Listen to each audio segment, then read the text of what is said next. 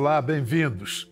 A comédia pode ser cruel, é até melhor quando ela é. Quando você como que se envergonha de estar rindo de alguma coisa tão terrível, tão trágica, como por exemplo, já na abertura do novo livro da autora que recebemos hoje, você acha a maior graça de um suicida que fracassa em seu suicídio.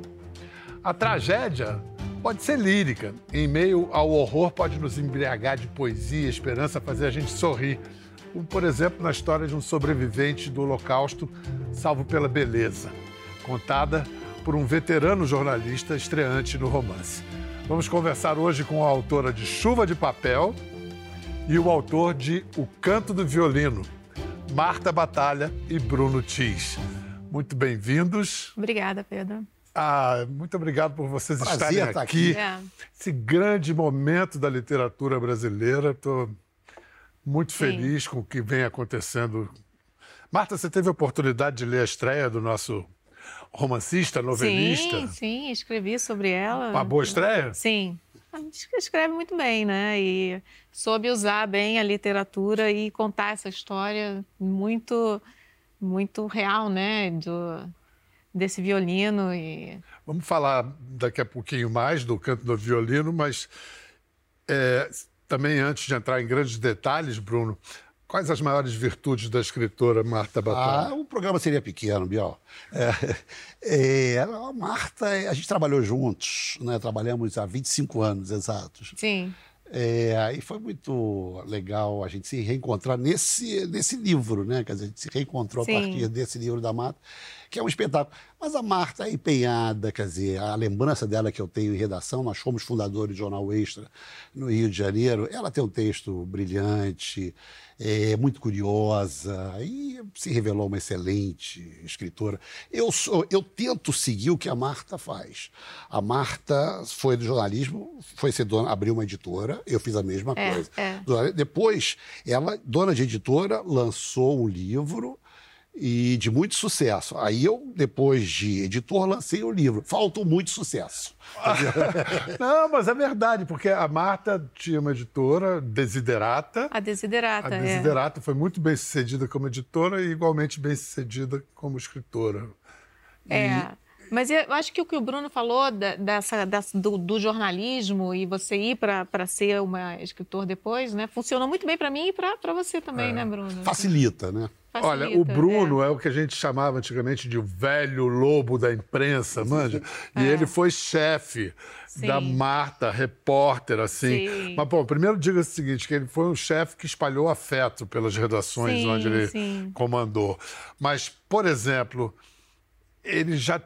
Como seu chefe, já te deu uma pauta cascuda, tipo, Ah, encobriu o enterro de um traficante no cemitério de Inhaúma domingo de manhã? É, eu me lembro. Exatamente deu, isso. deu, deu. É, Isso era uma pauta que acontecia É, o factual, daí para baixo. daí né? para baixo, é. Não, mas Foi aí você com o fotógrafo? fui eu com o fotógrafo.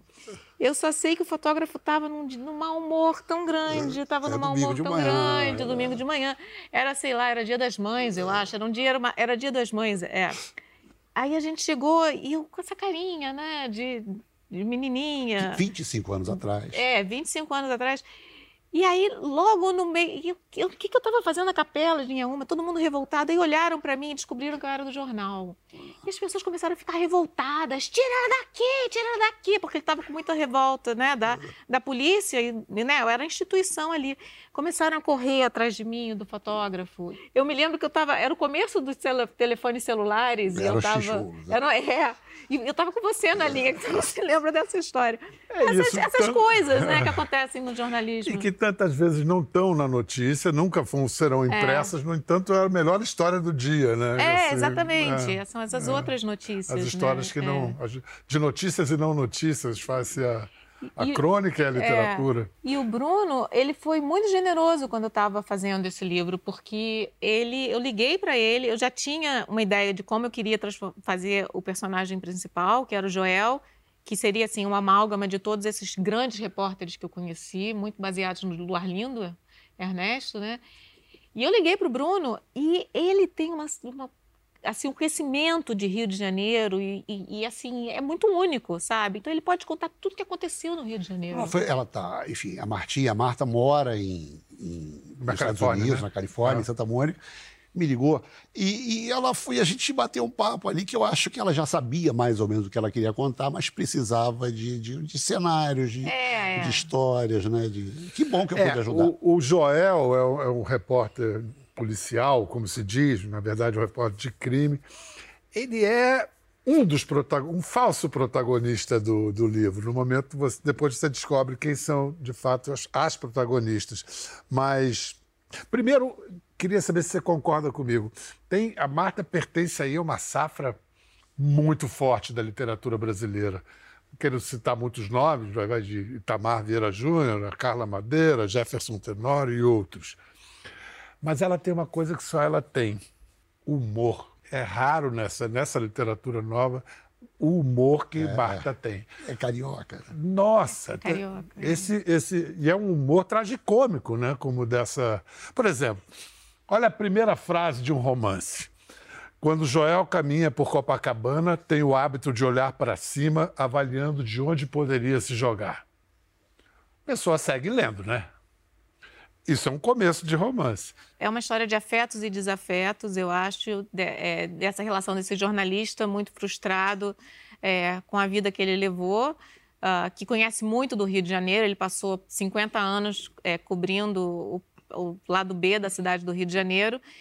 E ele está muito desacreditado da cidade e uh, da vida e emocional da vida. dele, né, em geral.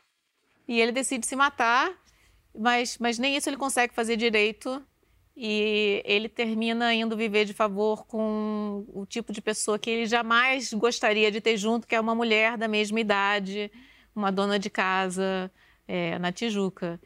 Vamos lá, página 58. Um grande salão, fileiras de mesas com máquinas de escrever, escarradeiras nos cantos, cinzeiros cheios, cabides para chapéu e casaco, copos baratos de vidro com fundo manchado de café, laudas, canetas, blocos. Junto às máquinas rotativas, o sofá preto de couro sintético, espuma saindo por rasgos. O cheiro de tinta fresca nas páginas mornas de cada edição teclar das máquinas, repórteres falando, rádios ligados, telefones tocando.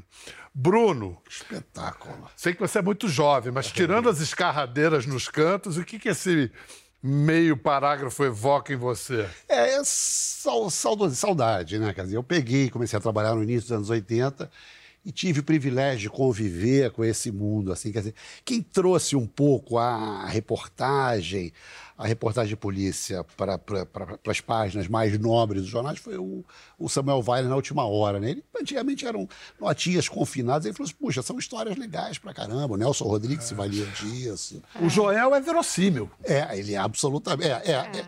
Ele tem ele... paralelos na realidade, né? Tem, tem. tem o, o, principal foi o Luar Lindo. O principal... Foi o Luar Lindo, foi o Luar Lindo. E eu comecei a ler também muito os jornais da época. Então eu peguei na hemeroteca é, da Biblioteca Nacional Nacional, os jornais dos anos é, 60 e 70. Sem querer dar spoiler, o Joel é um. Não deixa de ser um protagonista, mas é um livro que poderia se chamar Glória. Sim. Você escreve para fazer justiça? Não sei se eu escrevo assim, eu quero fazer justiça do mundo, eu quero eh, eh, falar sobre mulheres injustiçadas ou sobre é, classes é, desfavorecidas ou caladas. Não desse jeito. Me interessa muito a história de personagens que não conseguiram se realizar. Meu interesse é que eu acho que na nossa sociedade, pelas nossas estruturas e pelos nossos sistemas, a gente cria pessoas que não, não conseguem se realizar de modo emocional ou profissional, né? Então, acho que desde o meu primeiro livro me fascina esse, tipo de personagens, personagens que poderiam ter sido, né? A Eurídice no meu primeiro livro era, era isso, essa era mulher que é, poderia ter sido muito inteligente, que tinha muitos planos e por ter nascido num lugar uh, e numa época com poucos recursos, né, por, é, opções para as mulheres, ela não pôde se realizar.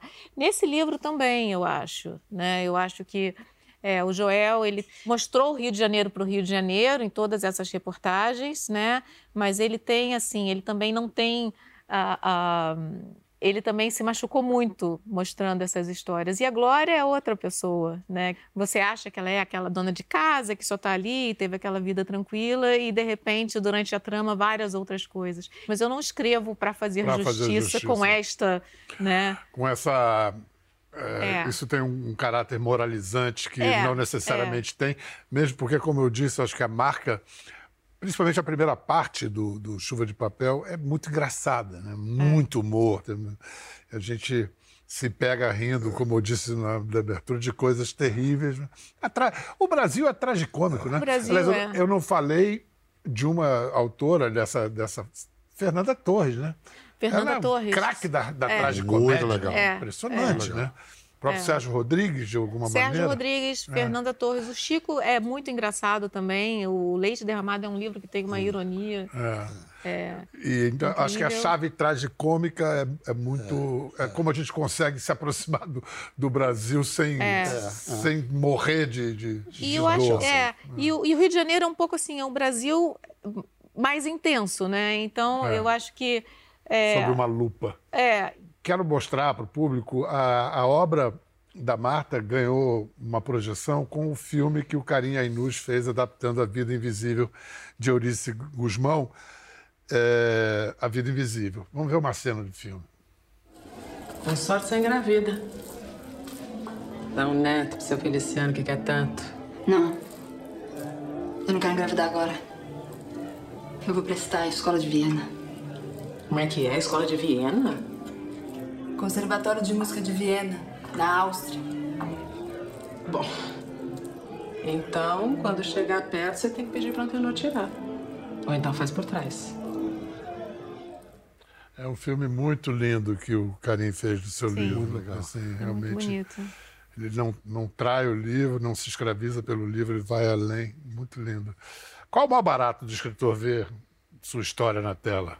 É, é bastante estranho, assim. É, né? É. O audiovisual é muito poderoso. Né? Então, assim, a- Eurídice, que tinha uma cara, para mim, a Eurídice, a Guida, a Zélia vão ter a cara do leitor, mas aí agora elas têm essa cara, né? Pra sempre, então, é. para sempre, né?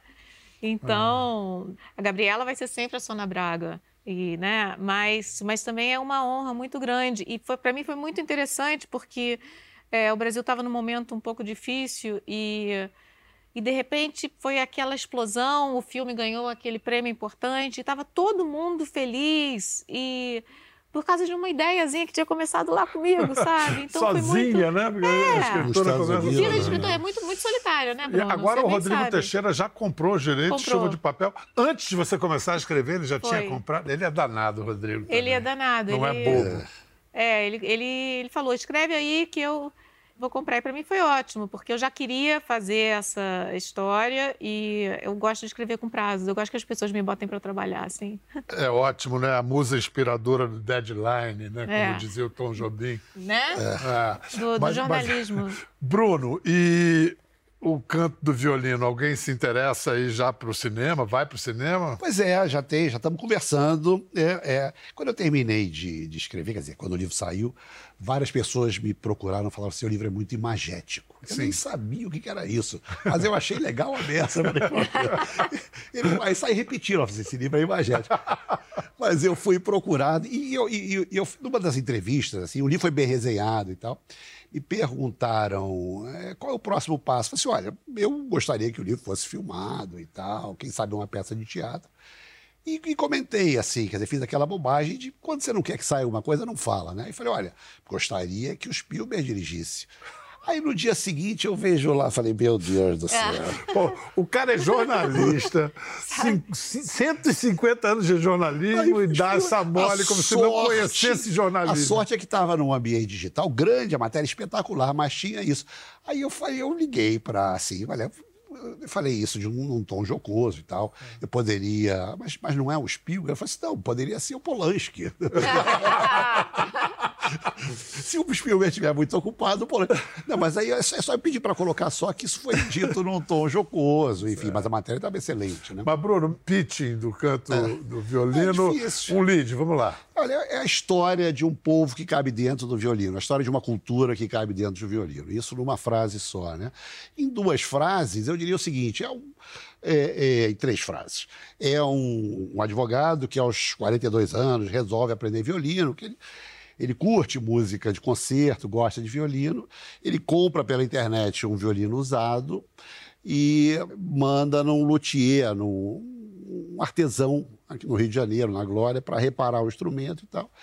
E o artesão disse o seguinte: olha, é um instrumento bom, assim, não é nada, não é um Stradivarius, mas agora achei duas peças aqui dentro. Né? Não sei o que, que, é, mas quando você vier buscar o violino, eu te entrego dentro do tampo do violino. E são essas peças, a busca dessas peças, que vão dar sentido desses objetos à história. Né? E, e essas coisas acabam todas se fechando. O, o primeiro, primeiras duas frases, o celular tocou, na tela do aparelho o nome não faria sentido se não viesse acompanhado da informação luthier. Tem essa coisa da relação dos nazistas com a arte, né? Goering era louco por arte, o próprio Hitler, e, e tem várias obras sobre o Holocausto que tem o violino ou, ou o piano, né? O pianista do Polanyi. A coleção Violins for Hope que tem em Israel é, foi uma inspiração é, factual é, inspiração. do livro. É, começou de uma maneira assim muito. Eu sou jornalista, nunca tinha escrito um livro, muito menos. Quer dizer, eu participei, fui coautor de livros de não ficção, né? Que é a, nossa praia, assim, a gente é adicto de realidade, né? Quer dizer, eu não me considerava capaz de imaginar uma história. Então eu parti de uma gaveta, eu tenho uma gaveta no computador lá, no, no e-mail, que o Nelsinho Mota, acho que a gente deve dar o copyright, ele chama de sobras completas, né? Uhum. E ali tem o começo de uma peça de teatro, um ensaio de um, enfim, de um filme, algumas coisas assim. E eu estava num momento muito foi no auge da pandemia, quer dizer, eu tenho uma editora, não estava editando livro, porque estava tudo fechado, e a gente estava começando a ver aqueles depoimentos da CPI da Covid. Eu ligava a televisão 9 horas da manhã, ia até 6 horas da tarde, e aquilo me fazia muito mal. Era a picaretagem, a vigarice do país passando na sua frente, as pessoas morrendo por falta de oxigênio. E eu, eu, eu no primeiro dia, eu, eu não aguentei mais, eu falei, não, chega, eu vou parar de ver esse negócio assim, dessa maneira obsessiva e fui escrever, me abstrair e tal. Então peguei uma dessas histórias, realmente, de fato. Há uma em Israel, uma, uma família que começou a reparar, a consertar violinos que estiveram na Segunda Guerra, de sobreviventes, de músicos, e, e, essa família os faz soar novamente. Quer dizer, é muito interessante, tem, enfim, eu vi alguns documentários, ele diz o seguinte, olha, o, o violino é, pode ser uma peça de museu, tem valor, mas ele foi feito para falar, para cantar, para transmitir mensagens, para chorar, para sorrir.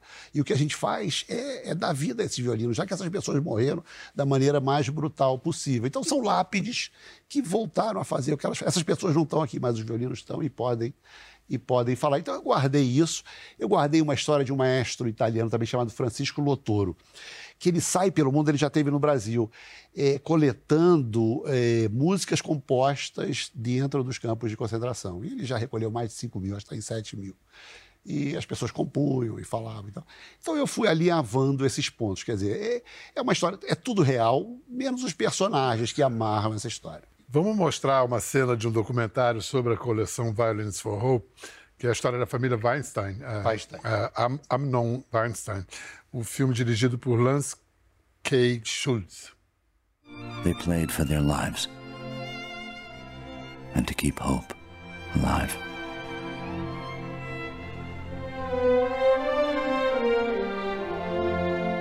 You're right by the gate, a huge gate with the name on top. In German, Arbeit macht frei, meaning work will make you free. As we entered, a symphonic orchestra was playing Beethoven. It was an unbelievable sight. People were being killed and beaten, and there's an orchestra playing. The musicians who played are long gone, most perishing in the brutal Holocaust. But miraculously, some of their instruments survived. Scarred, beaten by weather, and sometimes in pieces, a few of these long forgotten violins were restored to life by a remarkable master violin maker in Tel Aviv, Israel. His name is unknown Weinstein. No seu livro e no seu livro tem essa presença da, da memória, né? De certa maneira, é um universo anacrônico do, do Joel. No entanto, fala muito sobre o presente. Eu, eu sempre me lembro de quando o Mitterrand escolheu o dia 28 de junho de 92 para visitar Sarajevo, no meio da Guerra da Bósnia.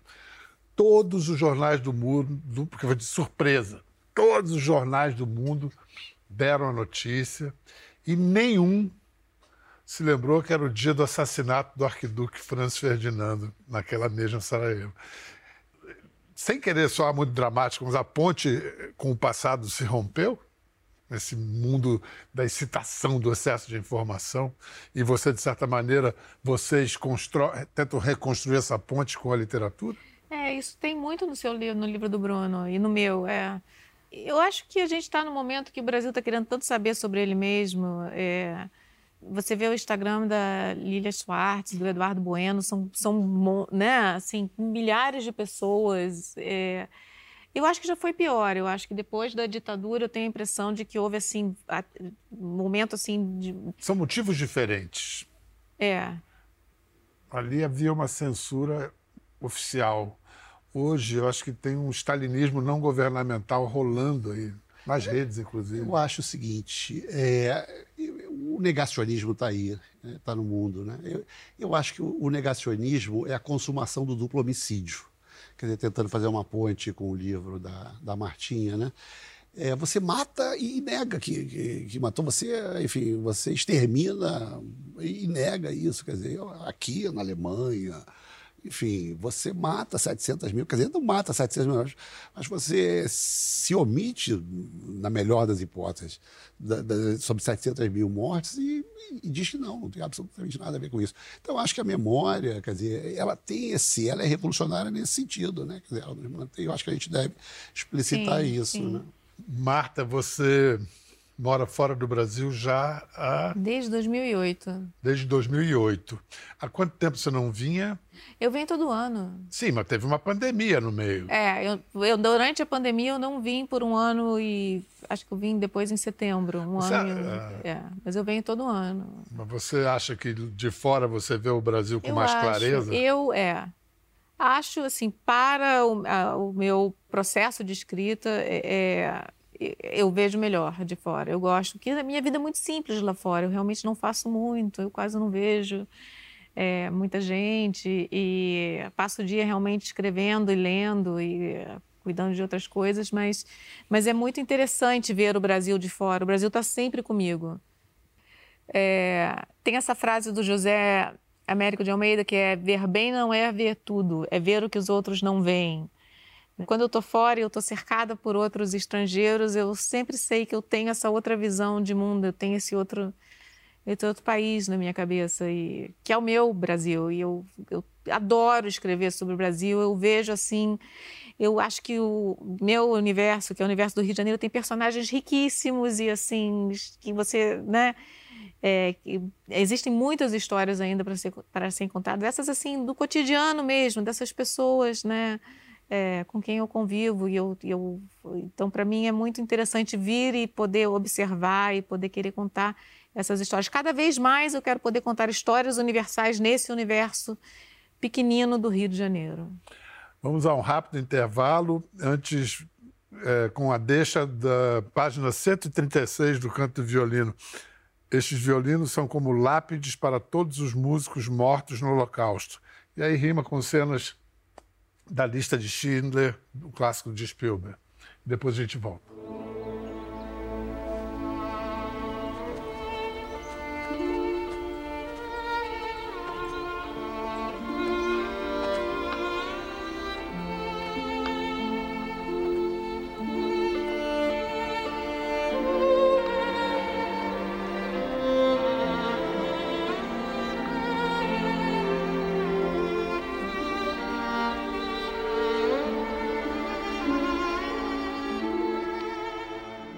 Vem cá, vocês se arriscam a uma explicação para esse excelente momento da literatura, não só brasileira, no mundo todo? Não sei, mas a brasileira está me enchendo de alegria, assim. Eu acho que a, a explicação que eu tenho para a brasileira é que de, é, eu acho que a gente, o brasileiro, de repente, está querendo se conhecer mais, entender mais quem ele é. E a literatura é uma excelente ferramenta para ele aprender isso. A literatura tem essa força de trabalhar no imaginário local, que não adianta, você não pode, por melhor que um livro seja escrito nos Estados Unidos ou na Europa, não vai ter a força emocional uh, e de, de, preenchimento desse imaginário que vai ter a literatura brasileira. Então, assim, os números da, da, literatura brasileira hoje são muito legais. Muito. E assim, ninguém imaginava que isso estaria acontecendo há 10 anos atrás, né? É, então, e tem o Itamar, tem o Jefferson Tenório, tem a Andréa Del Fuego, tem a Carla Madeira, são assim, são, né? E, e Bruno, como editor, você está num bom momento, é, né? Chegou seguinte, no lugar é, certo na hora certa. Na hora certa. Não, eu acho o seguinte: é, existe um estímulo além, né? Quer dizer, a indústria do audiovisual está aquecida. Existe uma demanda por boas histórias, né? Então isso estimula. Antigamente que você chegava assim, olha, o lugar do livro é na estante né, do livro papel. Mas hoje você tem o livro digital, hoje você tem o audiobook, você tem as séries, você tem os documentários. Quer dizer, então, quando você escreve um livro, você pensa mais ou menos, usando uma palavra corporativa meio meio blazer, mas é um hub, quer dizer, o conteúdo ele, ele tem N possibilidade de distribuição, né? Quer dizer, então antigamente você ficava meio restrito ao livro, ao livro. A Martinha já virou uma, uma, autora de grande, um filme com a Feira da Montenegro e agora já comprado o próximo. A gente vai ver isso. E é curioso como as redes sociais, que podem ser tão horríveis, estão prestando um belíssimo, belíssimo serviço, para a literatura. Ó, vamos terminar com frases pensadas desses dois livros. Vocês topam ler um do outro? Quer que eu leia? Como é que você quer fazer? Eu. A Bial lendo, eu. É, deixa o Bial ler. Deixa o Bial ler? É. Cara, eu. Você sabe que eu gosto. Então pode ler. o canto do violino, página 31. À noite, em casa, colocou o violino no colo e friccionou as cordas com um arco. Achou engraçado. Percebeu uma semelhança do som com de um bode berrando. Repetiu o movimento em outra corda e desta vez pareceu ouvir a voz humana. Uá! que fazia com a boca aberta e língua para fora em exames de garganta. O que, que um violino pode fazer, né?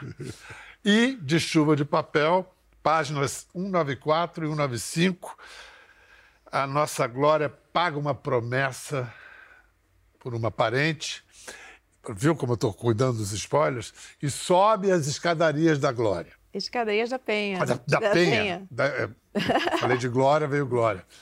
As escadarias da igreja da Penha. Avanço o joelho esquerdo, só mais um degrau. Um volume quente e felpudo se aproxima do meu ombro e fisga a carne junto à alça do vestido.